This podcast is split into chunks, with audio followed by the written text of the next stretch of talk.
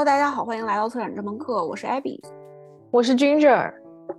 我们这一期呢是在开年的第一天，元旦的这天录的。然后我们这次就想做一下关于去年一整年我们所看过的展览也好，呃，戏剧啊、电影啊、书之类的一个年终的回顾和盘点。嗯，其实这个我们在去年的时候也录了一期，但是去年的那一期没有发出来的原因是当时内容有点过于个人，就是有一点像个人的年终回顾了。去年那个录的更像是自己这一年有什么长进，跟跟意思没多大关系。对，然后这次我们就重新的构思了一下这个盘点具体要怎么盘。然后我们接下来会从展览，然后艺术家、策展人。还有电影和书和戏剧这几个方面去去聊我们二零二二年看过的，就是印象最深刻的东西。嗯，嗯，再说个题外话，就是上一期我们在评论区抽到的观众也不抽到吧，其实大家都寄了，就是该寄的贺卡都寄了，希望大家新年快乐，然后注意查收。嗯。祝大家新年快乐！嗯，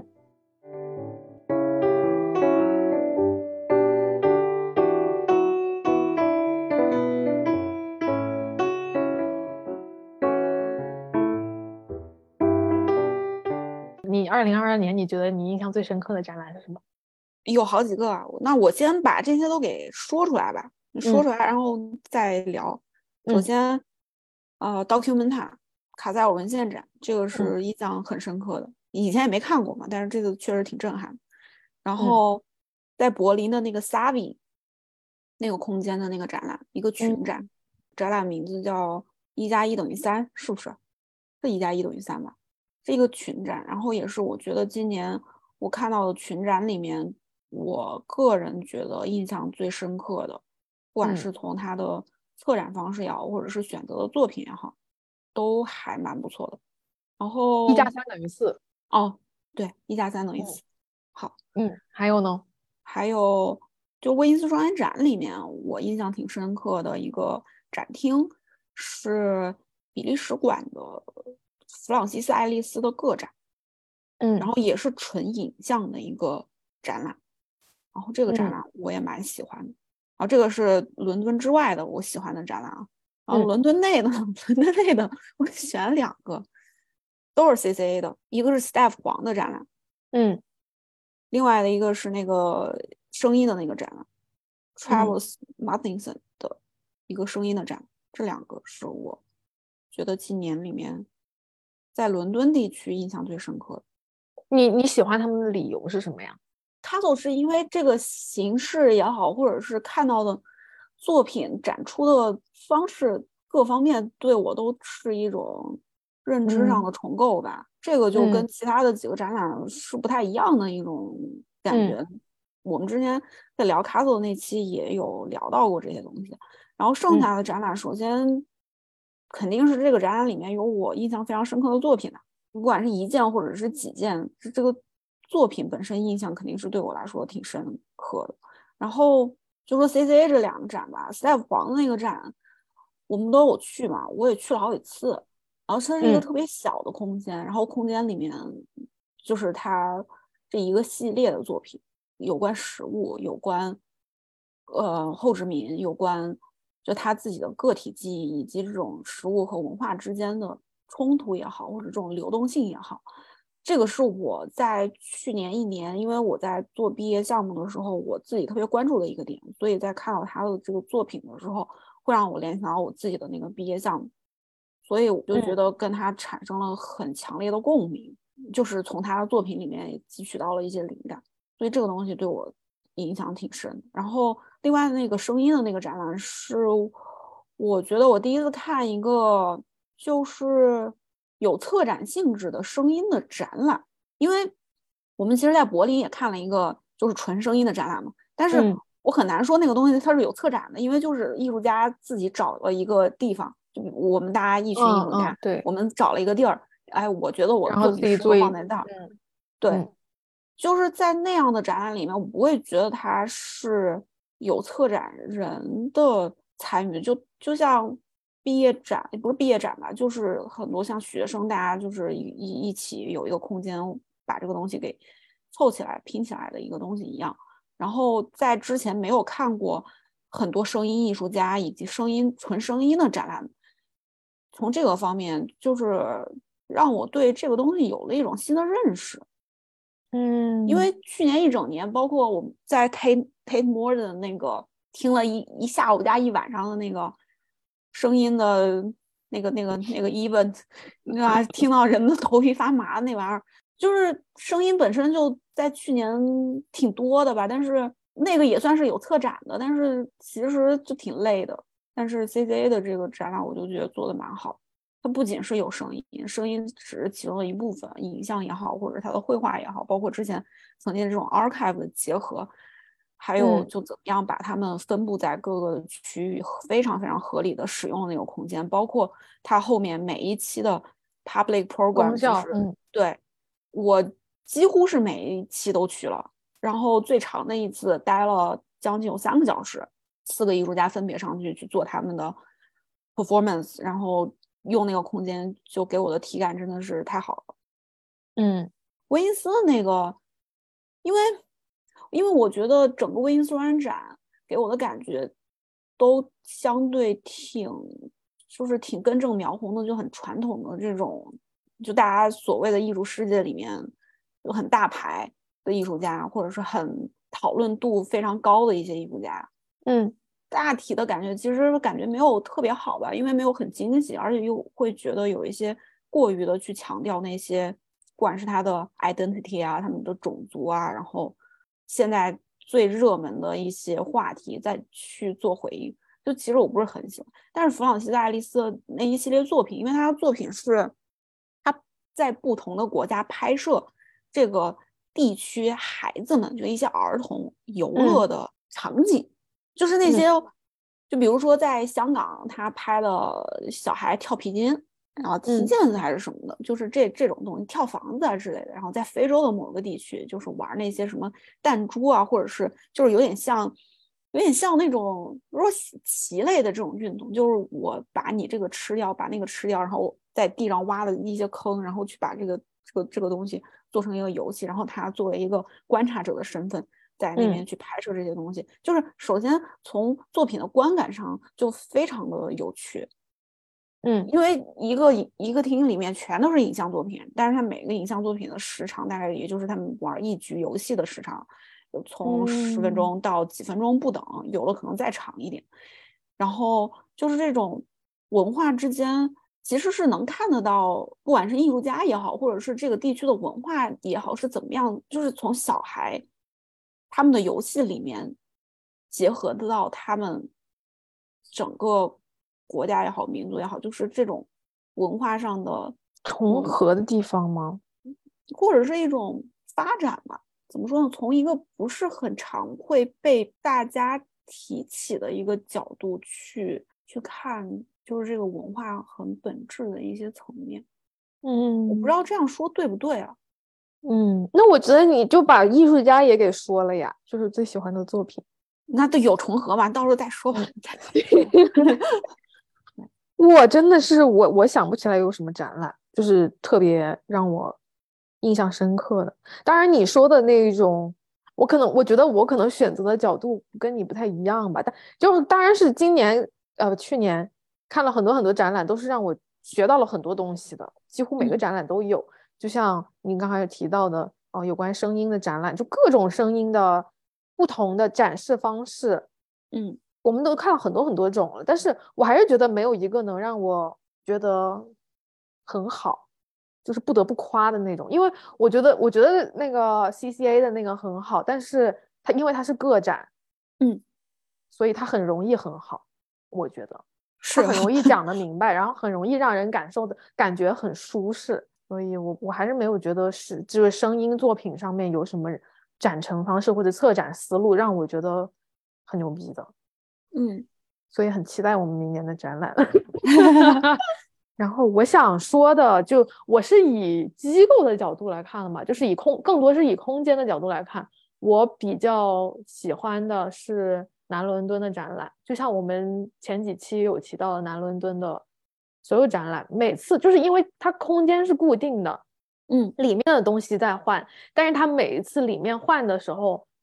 作品不一样，都让我感觉这个空间不一样了，它赋予这个空间的意义不一样了，它没有把空间当做一个工具来使用。而是把它变成了展览的一部分。它每次每个不同的展览都会给这个空间不一样的不一样的定义。嗯，然后每次我去看，就从我第一次去南伦敦看，他怎么把上墙用成呃天空，就把上上墙变成天空。你给他搞了不同的色块，然后代表不同一天中不同的那个时间。到后来去看的那个，哎，叫什么我都忘了，那黑人的艺术家。叫什么？对，以父之名。哦，对，以父之名。呃，什么？In the names of fathers。他把那个上墙当做了，我觉得是一种视角，是一种远近那个那个视，嗯，视野的那个视野的那个远近程度。就是他把这个空间，他以不同的角度去去去解剖，去用这个空间吧，让我觉得每次都很惊喜。这个是我学到的，就是就就我觉得来说，就是最印象深刻的东西。嗯，然后我个人，因为我我现在让我想起来今年看过的展览，然后我印象很深刻的，我真的只有从我的感受出发。嗯，就是蒙克的那个展，Edward Monk 在考陶德，我没去哎，画展。我觉得是因为我当时的天气又好，然后我心情又好，然后在那儿感感官很好，嗯，所以这一系列的整一个体验对我来说是今年最棒的一个展。就他就是画那个尖叫的那个，我知道那个人，嗯嗯嗯，然后他画的很多东西都让我觉得，就是我在那儿待了好久好久，我觉得他的画让我感觉到很很流动，像在看一个视频一样，像在看一个电影一样。就在看一个片段一样，他每幅画，他的那个画，虽然我我已经不记得他是以什么策展思路把那些画全部弄在一起，我不知道我忘了是以编年史还是以什么别的主题什么形式的，但是我能我记得我的那个感官是我在那个地方看，我在那个地方待着是真实的，能够感受到这一幅画这里面的人在动，然后怎么就跟另外一幅画进行了有有沟通、有交流、有对话。这种感觉，我是能感受到里面的故事的，可能也跟他的笔触有关系，因为他很喜欢用一些很平滑、很圆的东西，嗯，去画一些很有棱角的东西。比如说他的石头跟他的水其实长得一样，就是他的他的那个画起来是一样的，就会让我觉得不知道咋说，我感觉那是动画，而且我觉得我跟我跟这个看他的画，我能跟这个画家很近，就好像在听他讲故事一样。嗯嗯嗯。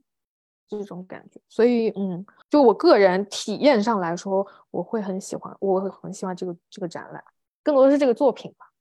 嗯，聊到策展方式，像最近的就是 Whitechapel 的那个全是白色的空间，嗯，那个很小很小，那个展厅巨小，可能就五十平吧。那个展览叫 Portal de Plata，是一个叫 Donna Juan Juan 卡的人做的展览，作品不多，空间很小。但是他做出了一种整体性，我觉得一个空间很小，然后作品又不多，又是群展的情况下，很难把一个展览做得非常的让人印象深刻。但是它是以一种，就是它有味道、有声音、有感、有感受，然后又有又有平面的东西，又有装置，它是以各个角度在。渗透你的呃感官，就是在侵蚀你的感官的这种感觉的展览，我觉得还挺让我觉得很神奇。我也会觉得，就是这种多感官的展览，去看展的体验更沉浸，或者是更有代入感。因为我在去看那个展览的时候，我的感受也挺好的，味道啊，然后声音，就是有一种很，然后整个空间都是白色的，他拿那个白色的窗帘就给铺满，然后有水流的声音，就很像一个。特别适合一个冥，像一个冥想室一样，不像在里面，我觉得不像一个冥想室，像，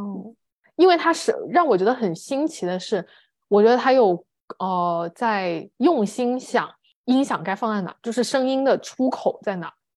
从哪儿发出这个声音，然后这个声音的发出点跟画的位置，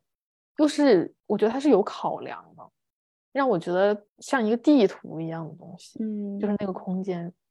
我当时去，我觉得，因为它有合理的去利用了一面镜子啊啊，对，因为本身的那个空间就不大嘛，就很小，还是个圆形。然后你在进去一进门的时候，有一面墙，然后墙上有一个作品，但是这个作品背后就是空间接下来后面的那一半。然后在这个墙的背面是一面大的镜子，就本身你在进去了之后，就会发现，哦，其实这个小空间也并没有那么小，而且你在这个镜子里面也可以看到。就是后面其他作品的一些投影啊、倒影啊，就这种感觉。然后我我不知道，可能是因为这种水流的声音，就给我一种我会很安静的想在这里面待一段时间的感觉，所以我会觉得给我一种就特别像冥想室，就是很安静，让我沉下心来去看这些东西的一种感觉。我记得这个展览的主题是有关女性还有自然的嘛？嗯，对。但这个策展文字实在是太，我是我我真的是我看完那个展览完了之后，就在那边看那个策展我说，你在干嘛？为什么要这么写呢？就是事无巨细的把每一条为什么要这样，为什么要那样，艺术家 proposal 一样怎么样？对，就全都给你列出来了。你本来你有挺多想象的，你看完这个策展文字之后，就整个感觉你的破灭了、幻灭了。我这这点我 no。嗯嗯，我也觉得是的，就他文字写的不怎么样。就你看一个就行了，这种就属于我刚才说的 Step 黄的那个个展，其实它也是有各种各样的东西，它有声音，然后它有它那个豆蔻的那个香味，嗯，以一种就是这种香料先把你带入到这个情境里面，然后再进去观看，然后有一些声音，它声音也是从菜市场啊，就是他做了很多关于当地的菜市场调研，也是。就是这种 field record 吧，但是我没有提 Steph 黄的那个展的原因是，我觉得他做的作品都是为了这个展去做的，就是怎么说呢，太完美了，太精细了。然后他在呃布展，比如说墙的颜色，然后每个作品的颜色，每个作品的色调，嗯，然后我觉得他都是，他就像一个。计算出来的作品，计算出来的展览，百分之多少要用粉色，百分之多少要用这个调的灰色，百分之多少要用，就像一个巨大的色盘，它都是完美的，所有东西都是完美的比例。但是它感官真的很好，很舒服。但是我觉得说不上，有一点太完美了，感觉像一像一个公式一样。它这个展，嗯，对我个人来说，我明白你的意思，嗯。就感觉它这个公式是搬到任何一个空间都可以实现的，而且实现的完成度都可以像在 CCA 这个空间里面完成的那么好。它有用到这个空间，但是没有在地性吧？对，就是有点有点像公式，太完美了吧？我觉得我不会有这种感觉的一个原因，我也不知道，可能是因为我在那段时间就是天天搞这些什么食物啊，关于这些东西就一直在看，然后。就看到这个东西，我自然而然的带入到了自己当时在做的一个事情，然后我就觉得这事儿特在地，因为调查的那些艺术家也好，反正就反正都是在南伦敦的嘛，就是都是在学校那个附近，然后他这些就是背后的这些 research，他所去调查的那些菜市场，在 Peckham 啊，在我不知道有没有 New Cross，但反正就是在南伦敦的这一一系列地方，就除了他在台湾的那一部分。嗯，就是我会从这个方面，我觉得这个东西它又是在南伦敦的这个地点在展览，所以我会觉得这种是在地的。嗯嗯，我知道，就我也我我我也懂你意思，就是角度不一样。嗯嗯，对。从他想要讨论的这个点上，我觉得是在地的。那你有什么今年的年度艺术家？你心目中的年度艺术家是谁啊？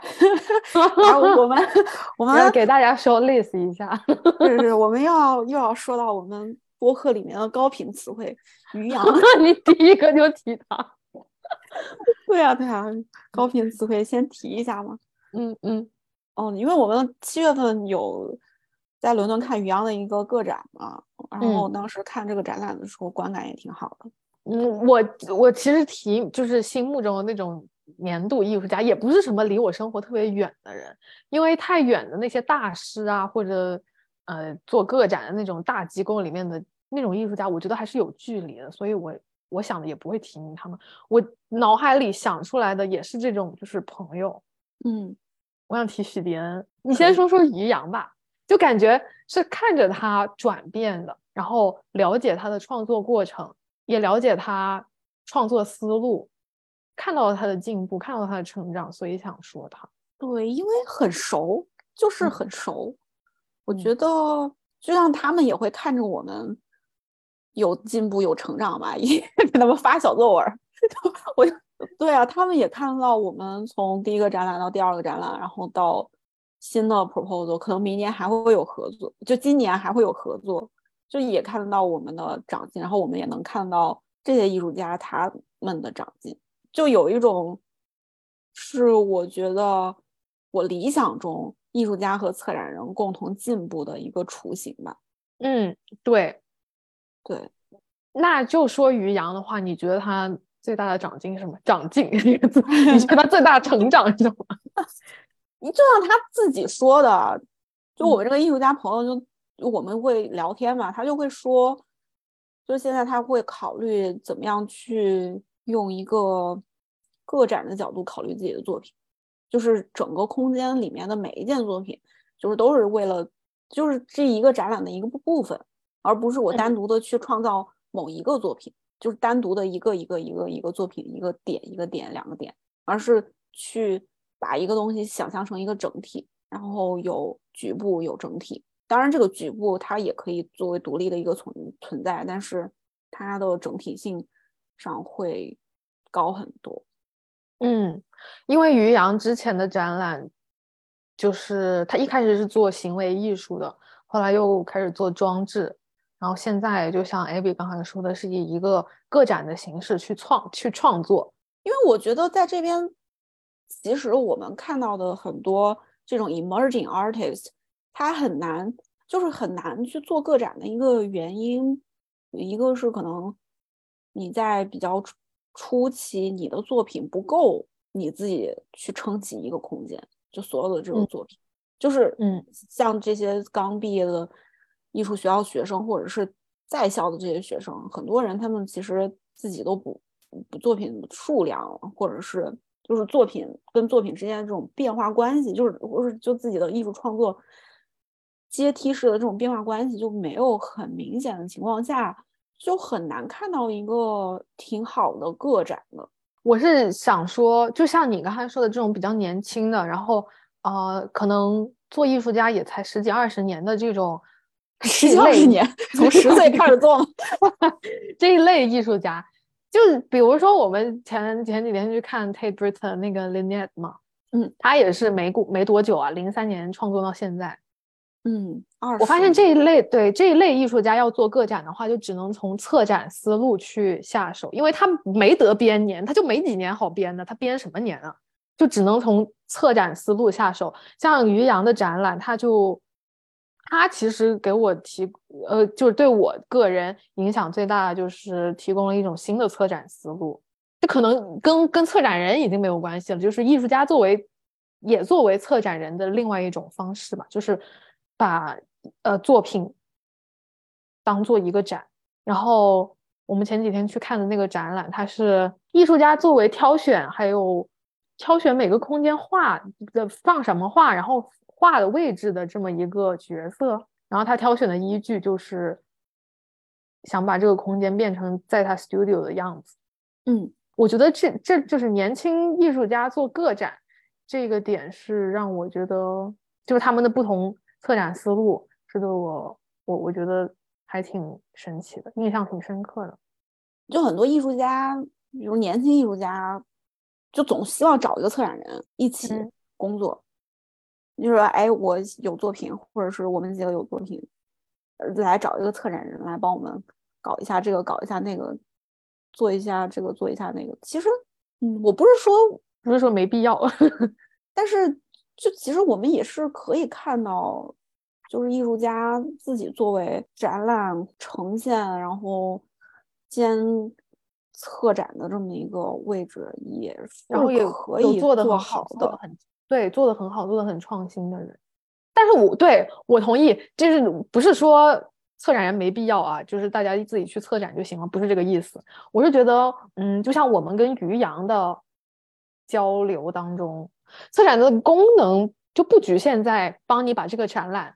实现了这样的，嗯，我策展人对艺术家的影响可能不局限于此了。就是策展人对艺术家的影响，可能就是平常生活中我们唠两句，然后啊没有事没事打个视频，聊聊艺术，聊聊最近的创作，可能在这上面了，互相提供一些灵感，然后对对方有一些影响，我觉得是一个正面的，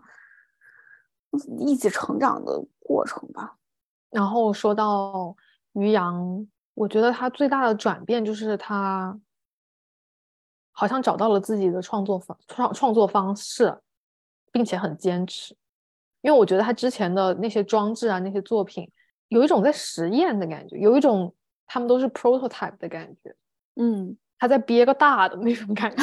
我觉得那一段时间就是他在憋，就是我刚我们刚认识他的那会儿，然后他做的那些东西，有一种他在憋的感觉，没憋出来。然后现在是，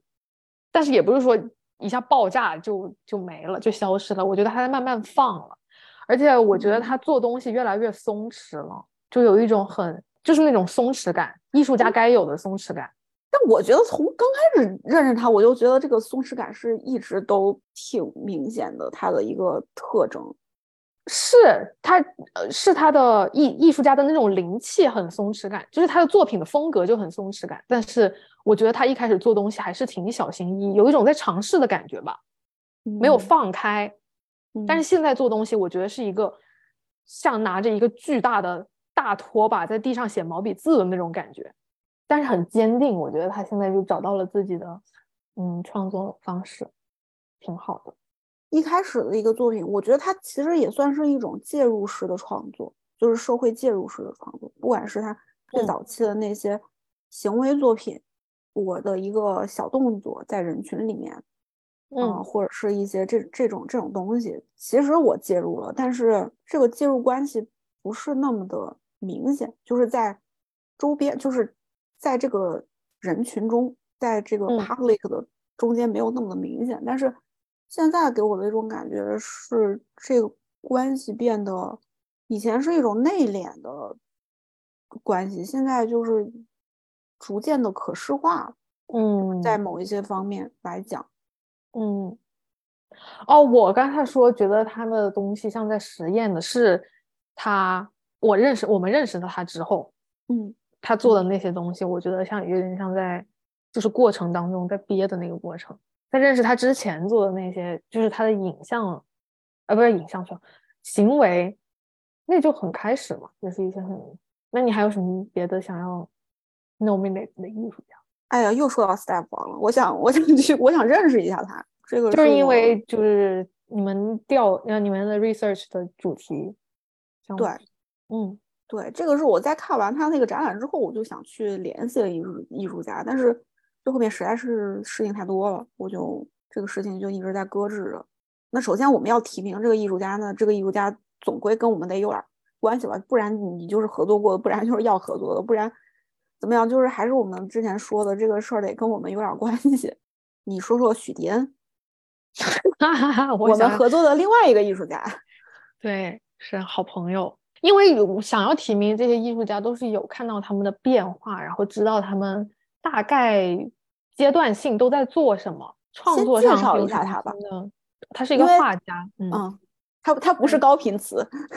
对哦，对对对，他是一个画家。然后我们会把他的。Instagram 账号放在 Show Notes 里面，大家可以去看一下。他就主要就是以画画为媒介，然后今年他做了很多框的修复，就是画框的修复，特别是那种他会去淘一，就是就网上或者去二手店里面淘一些旧框，那种破很破的那种边角都烂掉的那种。坏掉的框，然后拿回家来自己修，然后自己重新拼啊，自己做就做一个新的框。他很喜欢干这种事，然后做了很多文物修复类的工作。今年 还有修旧画，就是坏掉的画，就真的是破了的那种画，他就很喜欢做这些事情，就是嗯，做一个 remain 这样的东西。哎，说个题外话，是不是这个艺术家们都挺喜欢就是做修复类的工作？呃，昨天我们去跟那个朋友跨年啊，也是有一个艺术家在场的。我们在包馄饨啊，馄饨皮破了，艺术家就给他修复了一下。我觉得不是所有艺术家都喜欢修复这个事的。我觉得修复这个事是很，因为我了解许滇这个艺术家，他的人，他的性格，他是一个很念旧的人。我觉得这个东西跟在在大街上随手捡一个东西，然后回来当作品还不一样。许滇他这个艺术家，他是。只要跟他有关系的这个东西，他就会跟他有感情。嗯，他不会说利用完之后他就扔了。就是比如说我在地上捡了一个木板，然后我回家把它做了一个，把它当做作品的一部分，然后作品做完了之后我就扔了，或者或者把它剪了，或者变成什么别的东西，他不会这样子。我觉得还是跟不是所有艺术家都喜欢修东西的。那你觉得就是这一点为什么最触动你？就是这种对于物的情感。修东西这个东西是我是让我我不是对他的修东西这个是感到着迷，嗯，是让我更了解他为什么会画他那些作品，为什么画的东西是那样子的，然后为什么是以那样的表现手法去做创作，因为他的画一般都是跟家人有关，跟跟家庭关系有关，然后都是他的回忆，嗯。没有什么是当下的事情，他不会画什么当下的事情，也不会画，呃，跟个人没有关系的很大的话题，不会画事件，但是会画很小很小的，就是很平凡的，但是在自己记忆里面，他觉得很深刻的东西。这些东西是我通过他今就是今年对他的，呃，对他干的事，比如说修画框，啊，修修单车，然后不扔东西。这些小细节发现的，就是更了解了他的作品。那你觉得他在这一年里面的长进，你自己肉眼可见的，就是一些创作上也好的转变啊，或者怎么样，有没有什么？去年可能是我不够了解他吧。虽然他的主题一直都没有变过，就从我认识他开始，认识这个艺术家开始，他画的东西都一直是啊，有关家庭关系啊，还有一些回忆啊这些东西。但是我觉得他。在画面的表达上更自信了，而且表达的很到位。就是他，他是一个很很钻研材料，就是很很钻研材料的人。就是颜料，也不仅仅是颜料，就是那些媒媒介的用法。嗯嗯。然后他会进行很多很多从来没有尝试过的尝试。就是每一幅画其实跟前一幅画的画用法跟画技其实都不一样。虽然最后可能看起来大家看不出来，但是我看过他画画，所以而且我跟他一起画过，就是看他画过，所以我知道，嗯，他是一个其实不断在打破自己原来的画技、原来的用对某一个媒介的用法的人。那你会觉得你希望更多的人去知道这个背后的故事吗？我没有什么资格去希望吧。只能说我把我自己的感受到告诉大家。当然，我希望更多人看到他的作品。但是，我觉得背后的故事，嗯，就是因为背后的故事去喜欢这个艺术家这种东西，我我希我更希望大家是因为喜欢他的作品而喜欢他的作品。就是他背后的故事，嗯，大家觉得很牛逼也行，不觉得一般也好，就是听听就算了。但是这些东西是有触动我个人的地方。嗯，因为我本来就挺喜欢他的作品，然后知道了他后面的更多的东西。就比如说他为什么会用，我都不知道那些材料叫什么名字，就是各种瓶瓶罐罐，然后里面都是液体，有些是胶，然后有些能让这个东西裂掉，有些能让那个颜料怎么怎么着，就是可多这样的东西。还有什么兔子的呃皮呀，什么什么的脂肪啊，就是可多这样的东西了。然后他就会叠加着去用，然后去试，就是那些很非常非常小的东西，他就会不断的尝试。因为每一每一个东西，你刷多少层，然后你刷的顺序是怎么样，你停留的顺序是怎么样，其实跟烧陶有点像，就上釉的过程有点像，都是一种实验。但是他每幅画都会用不一样的技法，他就不会不会只停留在一种他觉得很满意了。然后他就接着这么画下去的，就是这样一个找到自己成功道路的这样的一个画法。嗯，他永远在突破自己吧。这个东西我觉得嗯，跟我最跟我等一会儿想要提名的一个电影很有关系。那个电影的名字叫《As I Was Moving Ahead, Occasionally I Saw Brief Glimpse of Beauty》，很长。当我在前进的时候，我看到了很多美丽的瞬间。嗯，是这么一个意思。嗯，我觉得他的话就给我一种这种感觉，就是他在前进，但是他但是画的是很多他自己看得到的美丽的瞬间。可能对其他人来说，这些东西无关紧要，也不会触动你，然后。可能也不美，但是对他自己来说，这些是他看到的很平常的，但是很美的东西，然后也是很快乐的东西。艺术家是我我想认识，但是只有一面之缘，就是目前只就今年只见了一次。一个叫 Adam Farah，是 Studio Volatile 里面的一个艺术家。嗯，我记得我给你发过。对对对，嗯，他的东西就是。我发现我喜欢的艺术家可能都是都有都有共性。这个人他是平时就有收集癖吧，嗯，他就会把那些东西收集来，然后也不知道要干嘛，但是就觉得他就是有那种，我觉得这个东西跟我有关系，然后他就会放在那儿。等有一天，他就知道，就是灵感就来了，他就知道这个东西能为他，也不是能为他吧，他跟这个作，他跟这个东西能够一起做出什么样的作品？嗯，他是一个。就当时也就聊了个十来分钟，但是我就觉得这个人我挺想深度认识一下的。一月份在在 o g a 这边有个 gallery 会有他的个展，然后这个艺术家他是做装置的，然后嗯也是用 found object 做一些东西，他也是我今年很想认识。来聊聊电影吧，电影你刚才提到的那个电影，你就接着讲嘛。我就接着说，那个是我昨天，就是二月三十一号去看的 一个为时四个小时四十八分钟的一个电影，我给我看死了。我就看了半场，因为我实在看看完了我就吃吃不了饭了，我就看了半场就走了。但是那个电影，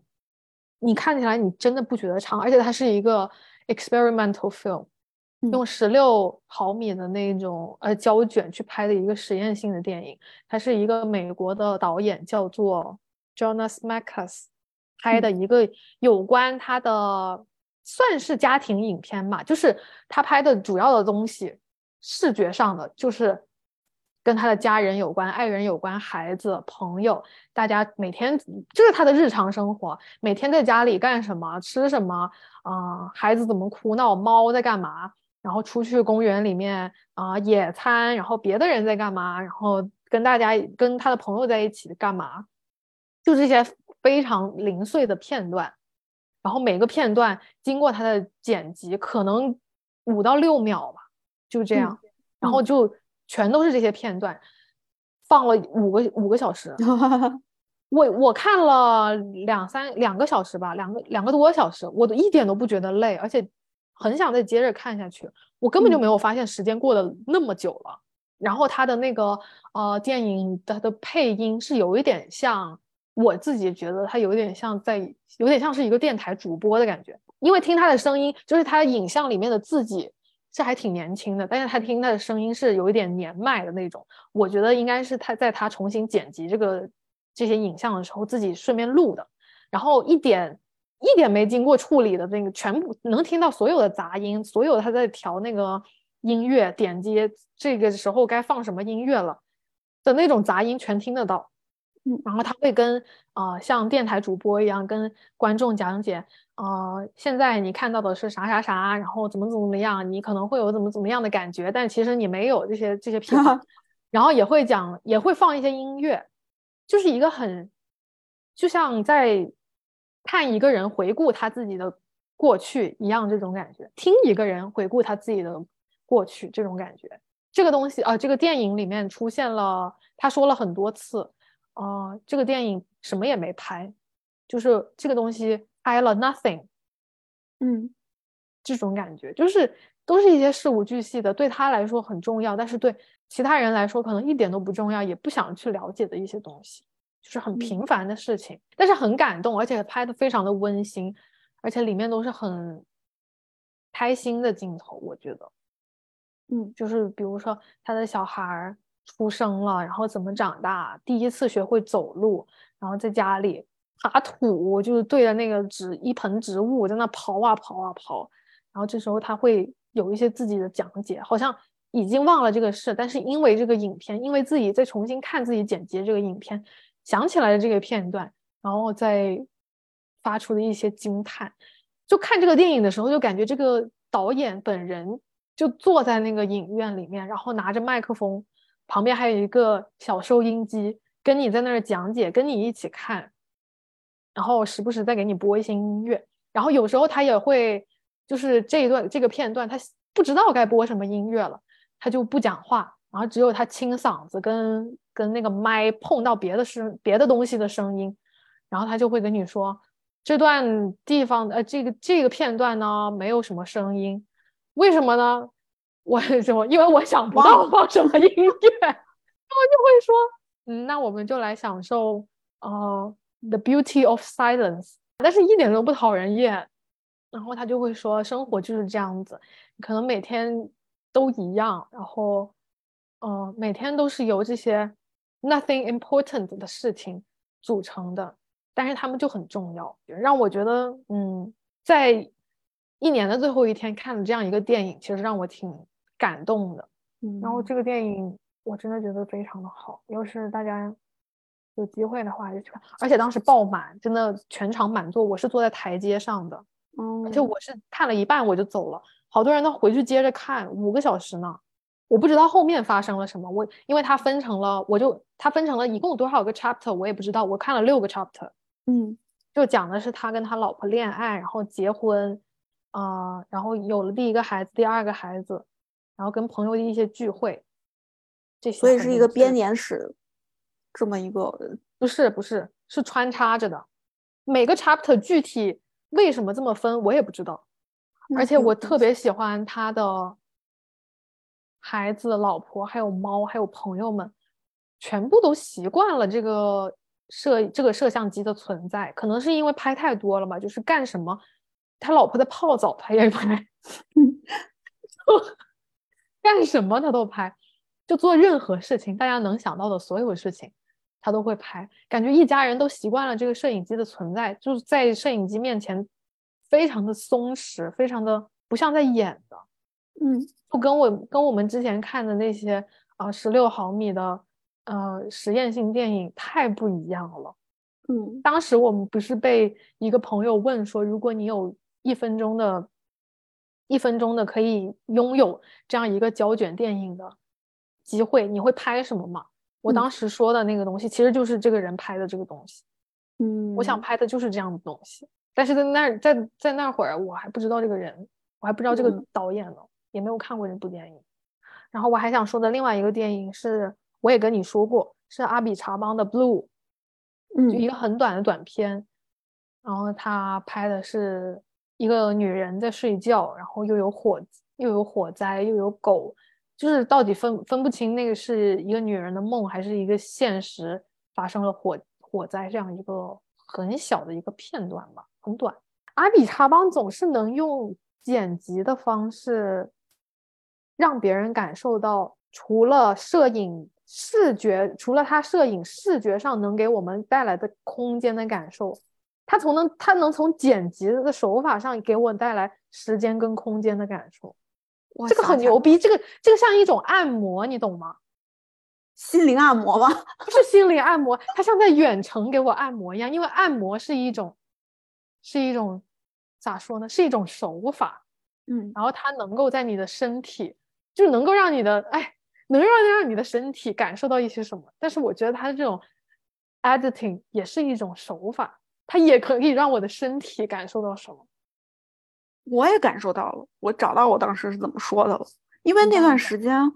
我从九月份开始吧，一直到十一月，我中间一直在经历着失眠，就是我有生以来最严重的失眠的困扰。然后当时看完你给我看的这个东西。我就感受到了困意，不是，就是这女的也是一天天的睡不着觉，睁眼到天亮。你感受到了共情是吗？痛苦是吗？不是，是身体上的一种因为我记得在那个影片里面，她是已经做好了一个我要睡觉的状态，就是我什么所有的事情都 ready 了，然后我盖上被子，你就躺在那样的一个地方，你感觉就是你马上要进入到睡眠的一个状态。但是在这个过程里面，就发现我操，就心里好像有火一样，你就是睡不着，你就有一点点的事儿，然后这个东西越想越来劲，越想越来劲，来劲了之后就。给你整的，你越来越精神，就是你已经困的都已经要死掉了，你的身体都已经受不了了，但是你就是睡不着。然后他的这个就是那个女的躺在那个那个床上，然后那个火苗一点一点的变大，然后那个火苗还它不仅只是它身体里的一个火苗，这个东西是跟外面的有一个东西在着火，它是有一个重合的部分的，所以就是你你内心的这个东西是由于外界的一个事件或者是一个什么东西，它它。影响到了，然后你跟它有这样的一个连接，然后你又睡不着觉，我失我失眠感受到的东西，就是他拍出来的这个东西，就是我失眠完全完全完全感受到，就代入感实在太强了，就很具象化，很真实，就我没有想到会可以用这样的一种视觉语言去传达我那段时间的经历。所以我看到的是这个东西，我看到的更多的是一种，嗯，危险跟安全，然后梦境跟现实这种交叉吧，那种错乱的感觉。因为它主要是它不是以一种故事呃叙事性去拍这个东西的，它是以它的剪辑手法去表达这种错乱感。你有什么想要推的电影？也是阿比长邦的《Memoria》，就是这个电影。这个电影，这个电影决定了我今后艺术发展的走向。嗯，是这个电影决定的，还是你在 Take Modern 的实习决定的？这个电影决定了我去了 Tate Modern 实习。嗯，因为我在面试里面有提到这个电影。嗯，我不知道是不是因为这个原因，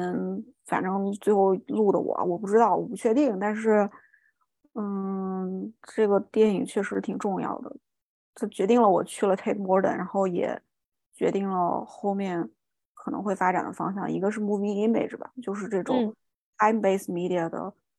作品，可能会是我之后工作挺重要的一个部分，嗯，或者是一种形式。然后再一个就是这个电影里面，它声音关于声音的这种讨论，一个声音怎么样去。对声音进行描述，然后对你的记忆进行重新构建。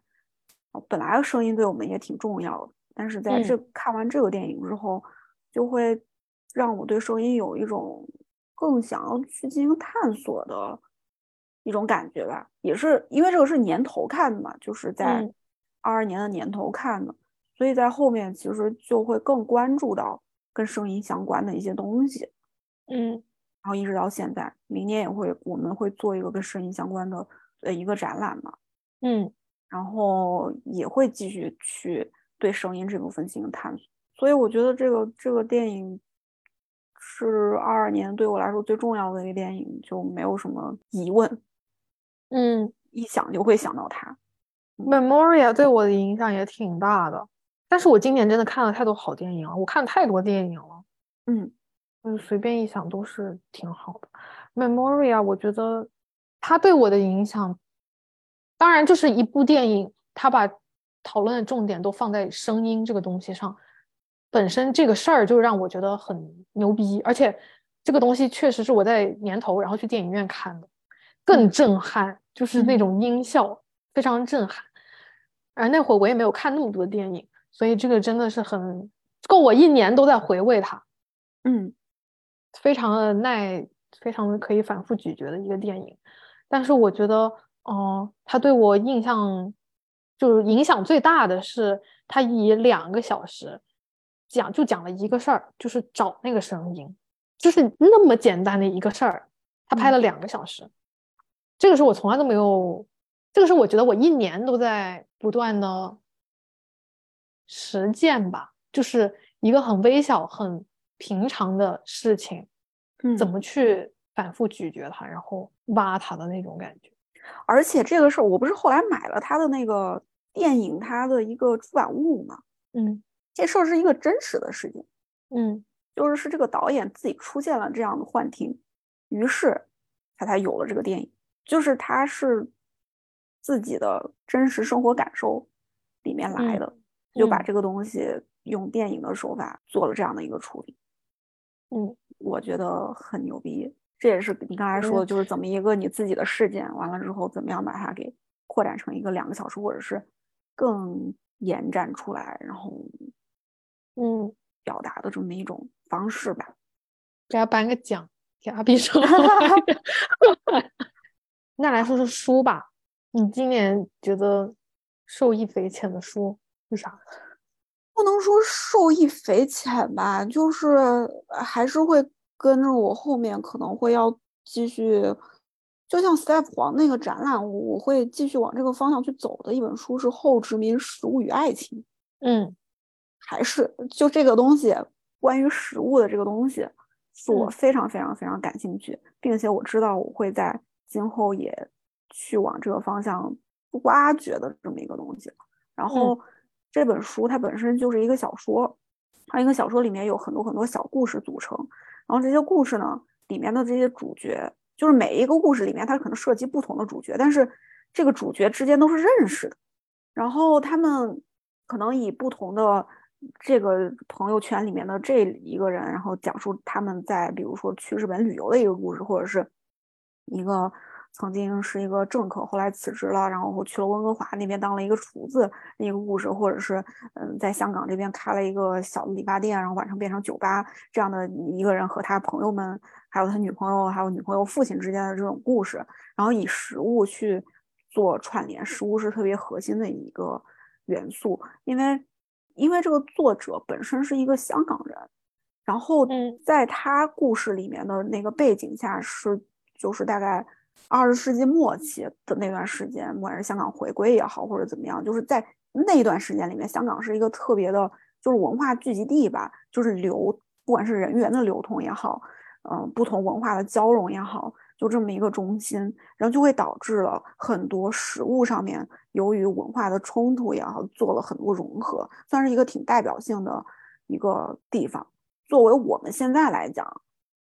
我们由于在不同的国家、不同的地区生活过的这种经验，就本身我们自身这种流动性，对于食物的需求也好，或者是接受程度，或者是在这种这种这种融合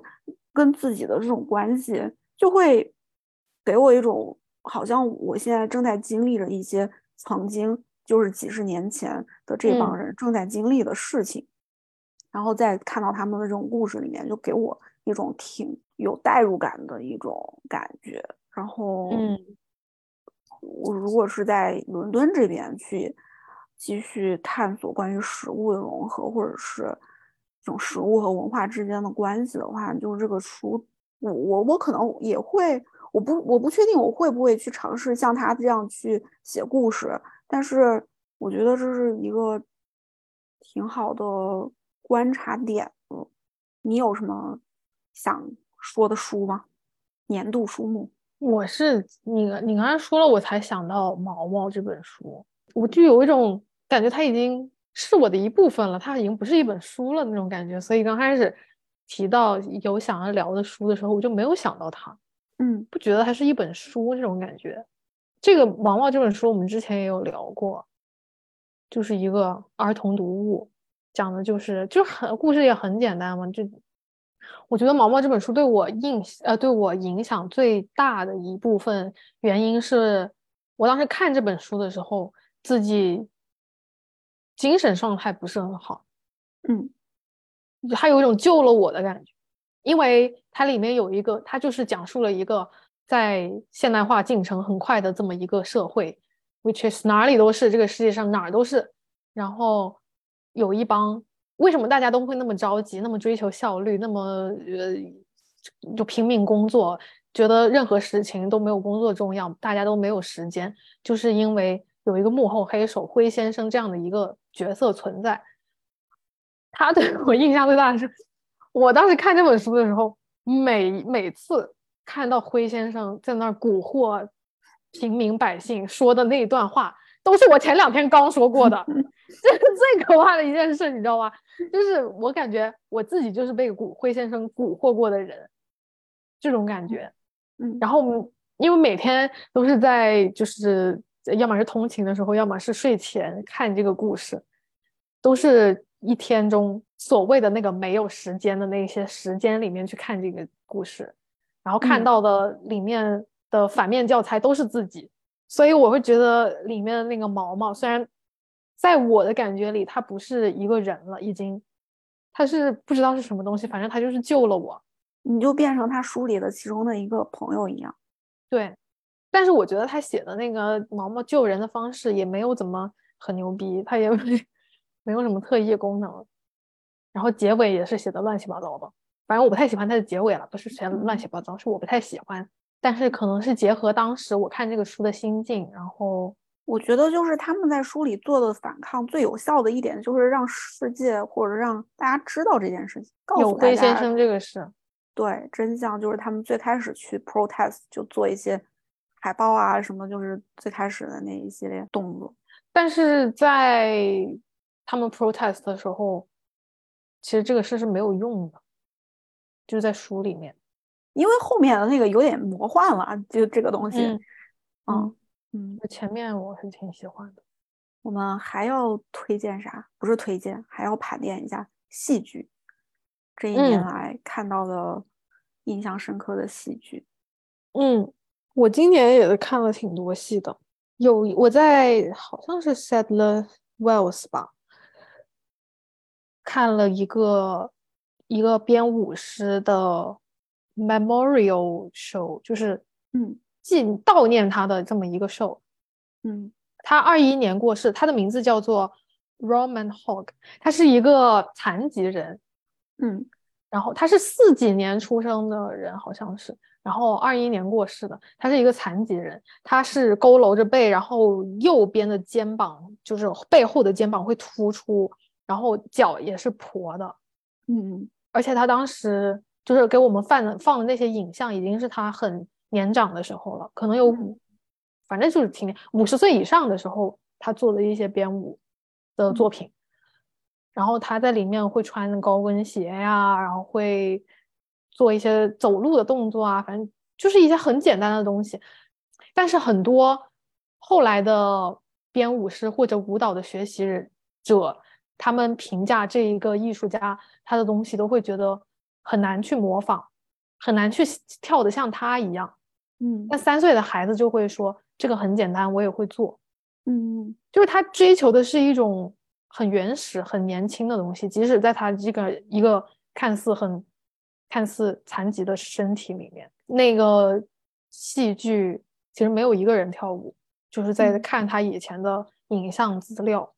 哦，然后前面放着，就是他。它的符号性的道道具吧，嗯，比如说一双高跟鞋啊，然后一一堆红布啊什么之类的那个东西，我觉得以一个戏剧的形式对一个人进行缅怀，这种感觉其实还挺，反正就是让我感受到戏剧不同的作用吧，不同的意义。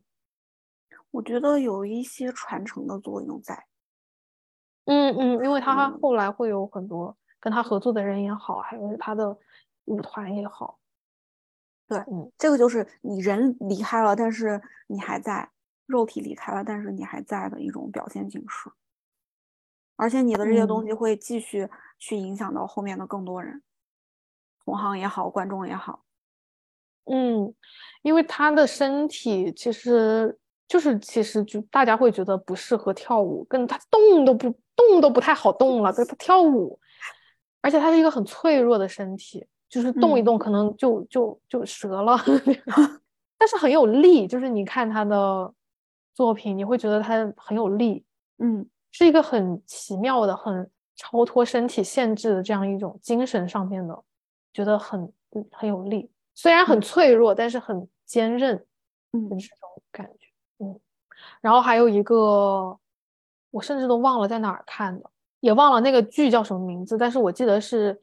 我我好像也跟你说过，是一群残疾人，嗯，表演的。但是在场的所有人，好像大部分也是残疾人或者残疾人的家属，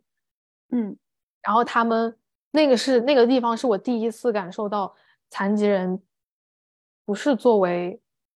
边缘人物的唯一一一个地方，但是出了那个出了那个影影厅啊，出了那个戏剧厅之后，这种感觉又回来了，就是残疾人又是这个社会上最边缘的人物，但是在那个舞台上，所有的残疾人都非常的自信，然后非常的 enjoy，就觉得很开心，他们那种热爱舞蹈、热爱表演的感受。而且一点都不假，不像是不专业，但是就会忘动作那种，会忘动作，会偷瞄旁边的人做的什么动作，嗯，很感动，就给我看哭了那个东西，非常的感动。我觉得这是属于就是大家对于自己正在做的事情，真实的投入了真情实感，并且非常非常热爱这个东西。就是我觉得不管是我们刚才提到的所有的什么各种。文艺表演形式、文艺展出形式怎么样多好，都是在这一个团队里面，所有人都真实的爱着正在做的这件事情，作品也好，或者是空间也好，或者是舞台也好，就你真实的有感情上的投入，才会真正真正的感动到观看者。然后还有一个呃，《The Goldberg Variation》是巴赫的一个。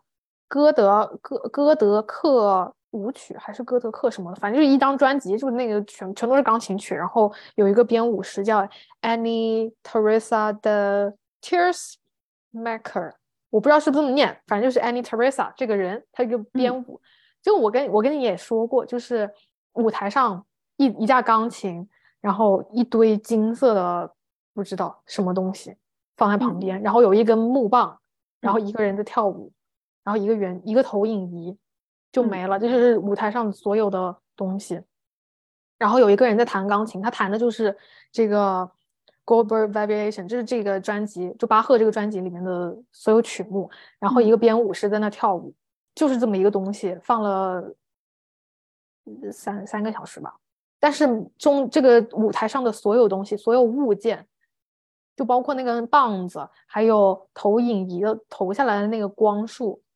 还有那坨金色的那堆东西，还有那个钢琴师，没有一个人是是配角，嗯，就没没有一个人是具有功能性的，就每个人都是每个东西都是活的，嗯，这个是我真的是今年看过最最最棒的戏剧，因为他平时呃一个戏剧他中场休息的时候是会拉下帷幕，嗯，但是他不。他就把后放本来放在舞台最后面的那个棒子踢到前面去，他就把它当做帷幕，就就特别棒哇！无论是那个舞跳的，还是整个舞舞美效果，其实都没有舞美，嗯，就是那种舞台效果，还是配音配的那个音乐都巨棒。我记得你当时说的是就是一个整体嘛。就没有主角配角的，也并不是只有人物才是一个舞台的重心和焦点。所有的这些东西，就跟你刚才说的一样，就看下来会不断有惊喜。你呢？我也没看什么戏，但是我就说，还是就是我会继续想要去，我我带给我一些灵感，或者是一些想要往这个方向去思考的东西。这跟艺术也没什么关系。我要说龙猫。嗯，就是一个非常商业，然后又挺主流的这么一个东西吧。就现在在工作的这个环境里面，我会去考虑什么是我的个体性，或者是什么是我作为这样的一个嗯亚裔群体，在一个很白、很主流的艺术世界里面，我的功能性是什么？就会考虑这个东西，然后。因为宫崎骏一直在说，尤其是从龙猫后面他的那些作品，就是他会说民民族的才是世界的这个东西，也体现在他自己所有的这些创作里面，他的作品里面，他们他希望去用一些非常民有民族符号、民族特点的东西去让世界接受，当然他也做到了。然后在龙猫八八年他创作的那个背景下，其实当时日本。当时的文化环境是一个非常排斥本土文化以及本土东嗯本土内容的一个时代，他们都是处于一种非常崇洋媚外，就是只要是国外来的东西、西方来的东西都是好的。嗯，然后他们就在当下那个时代创造出了龙猫，就日本的乡下，我怎么样去用这些最本土的一些东西勾起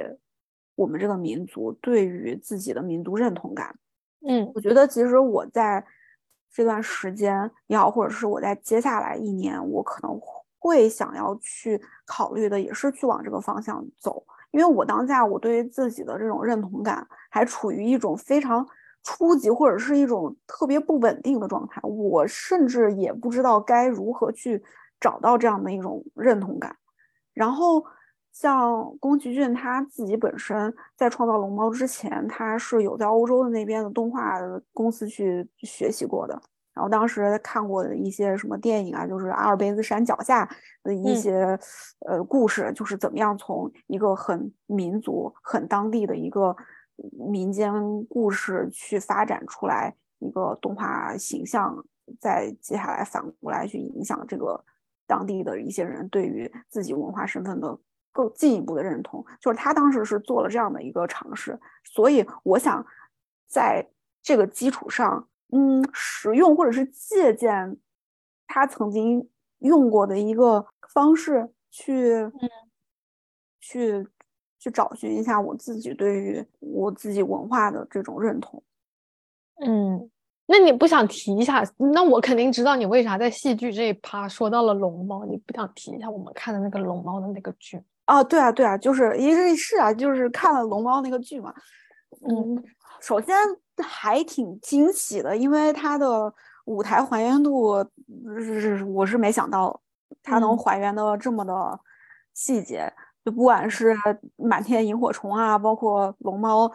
就是他们有一个一个一个站在那个伞上，然后飞过丛林啊，这种它都是有想办法的精心去做还原的，包括龙猫那个人偶，嗯，巨大巨大的这个人偶，还有他们那个场景做的真的都非常非常的好。以及精良，嗯，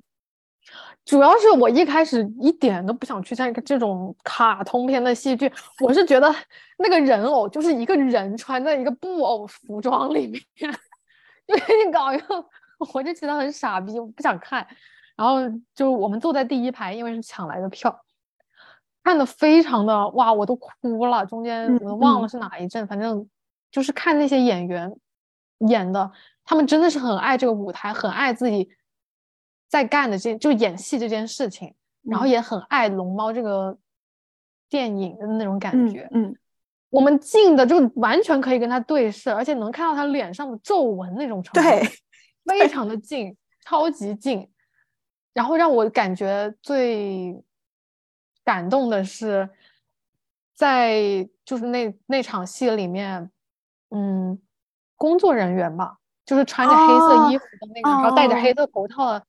呃的工作人员，就是换场的时候他们会帮忙搬桌子、搬椅子。操偶师，嗯，这也不是操偶师，就是他们是舞台道具。他们对对舞就是管舞台道具的那帮人。转场的时候，中间的那帮工作人员，那帮隐形人可以这么说，嗯，他们就是龙猫本人，嗯，这是让我最感动的事情。嗯，就是龙猫是他们操控的，他们在一起就是龙猫。嗯，然后所有那些啊什么车车呀，最后他们谢幕的时候也是我非常感动的一部分，就他们把所有的道具全部摘下来了，但是排着那个队伍出现，一个个跟大家嗯问好的时候，就是你知道原来是就是后面这帮人做了那么那么牛逼的一个事儿，龙猫那个车，哦对对，那个大巴士。对，大猫巴士啥的，我操，那个出来我吓死我了，真把那个玩意儿给整出来了，真牛逼！而且我觉得，就是你说的这帮穿着黑衣服的隐形人，他们虽然我是在这个过程里面作为一个隐形的存在，但是他们都非常非常认真的融入了自己在控制的那个东西里面。嗯，有非常强烈的舞美编排在他们表现的这个形体的。movement 过程里面，对，就像呃，有有几个这种隐形人，这种 道具控制组，他们手上不是会拿那个小煤炭那个球吗？对。然后，因为我们坐的太近了，即使隔着一个面纱，我都能看到他们的表情，就是嗯真的是觉得自己是那个毛球，然后在逗孩子开心的那种表情，嗯嗯嗯，是的，就是融入了那个毛煤煤球里面。我觉得，就他们的音乐真的是现场人声唱的，就在舞台舞台最后面。对。那我们来对新的一年，你有什么展望吗？有什么想要看的展望？我们刚才已经说完了想要认识的人，想要看的展，我要看 Tate Britain，可能是九月吧，或者是呃什么时候，我不记得时间了。有一个前拉斐尔派的画家 Rossetti's 一个个展。嗯嗯哎，就接着刚才那个龙猫说，宫崎骏其实受前拉斐尔派的影响挺大的。嗯，就是他的工作室里面会就是会挂着一个奥菲利亚。嗯，玩动森的大家知道《沉默的名画》，就是哈姆雷特那个戏剧里面悲情的一个躺的那个女的，对对对，躺在河里的一个不慎落水死去的一个女的。然后，因为在这个过程里面，就这个就涉及到之前前拉斐尔派他他们为什么形成这样的一个组织，也是想要去还原当时就是英国本土这些，不管是植物啊，因为看他们的画儿，你就奥菲利亚要看过原作的话，你就会发现就很多很多那些植物，就是这种东东西都是就是就是在地的，很本土的杂草啊。花儿啊、植物之类的这些东西，是他们当时想要去跟另外的主流的艺术世界进行抗衡的，所嗯以就是算是一个一条线吧。我就想，因为不是学艺术出身的，所以就想去对这当时的那个一段时间的艺术发展、艺术家还有这些东西有一个更全面的了解，就想嗯去看这个。我比较期待的是考陶德的一个苏格兰的艺术家的个展，也是一个画家，他叫做 Peter Doig。他的画，反正我就很喜欢，我也说不上为什么，就很喜欢。他不是是很有自己艺术家，就很有自己风格的那种，带着想象的那种画。但我也没有见过真迹，所以我非常期待，很想去看。嗯，然后我也很期待看阿布拉莫维奇。对我满脑子阿比查邦，我我也都是阿开头的，说不出来这个名字，因为我们在 Tate Modern 之前以为是阿布拉莫维奇的那个展，其实不是阿布拉莫维奇。对，只是名字很像。对但我很期待明年在 RA 十月份左右吧，嗯，阿布拉莫维奇的那个展，就是如那么大一个艺术家，他的东西要怎么展，我觉得其实还挺多人会关注的，嗯，是的，也会有很多准备好批判的声音。嗯，其实之前我们看过不少他的作品，对啊，就是已经大家已经那么熟的一个人了，对对对，就是很想知道他的东西要怎么展，嗯或，者会放哪一些东西。但是你说的说到这个，我想我想再多推荐一个东西啊，嗯，这个东西我们好像没有在播客里面推过，就是 Icon 的那个卡，啊，对，这个是我一直都特别特别想说的，而且我觉得这个东西实在是所有学艺术的在校的学生，或者是现职的艺术家或者美术馆工作人员或者之类的从业者，大家都应该去办的一张卡。嗯。学生价的话就是四十，然后，嗯、我普通的会员价现在涨价了八十九一一年。嗯但是一整年呢，如果你是在伦敦的话，RA 啊、Tate，然后 Hayward 啊、呃什嗯么 Barbican 啊嗯之类的，所有需要要钱的这些展览，你都是可以免费进的。对，整个欧洲也可以。对，如果你要是去什么意大利，就比如我在威尼斯的时候拿这个卡，厕所卡一样，欧洲就找不着厕所嘛，嗯然后所有的这些什么大小美术馆，它又要票，你拿这个卡进去，然后换一张票，你进去随便逛一下，上个厕所什么的，简直太方便了。你就会觉得，我第一次会觉得，我作为一个艺术从业者，我是很高贵的。不不用憋尿的？怎么说呢？就不是边缘群体。嗯就因为我觉得在社会里面，我就艺术从业者，因为少数嘛，少数群体，然后边缘群体，嗯，赚的又少。但是有这个卡了之后，尤其在欧洲啊各种地方，就其实还是挺方便的。嗯，主要是你看展览，你就一年八十九，买不了吃亏，买不了上当。你 R A 看两次，Tate 看两次，这钱就回来了。嗯，对，大家可以申请一下。那我们这一期的年度盘点就做到这里。嗯，新的一年希望自己可以看更多的东西，可以跟大家分享更多有意思的东西。那我们下期再见，拜拜，拜拜。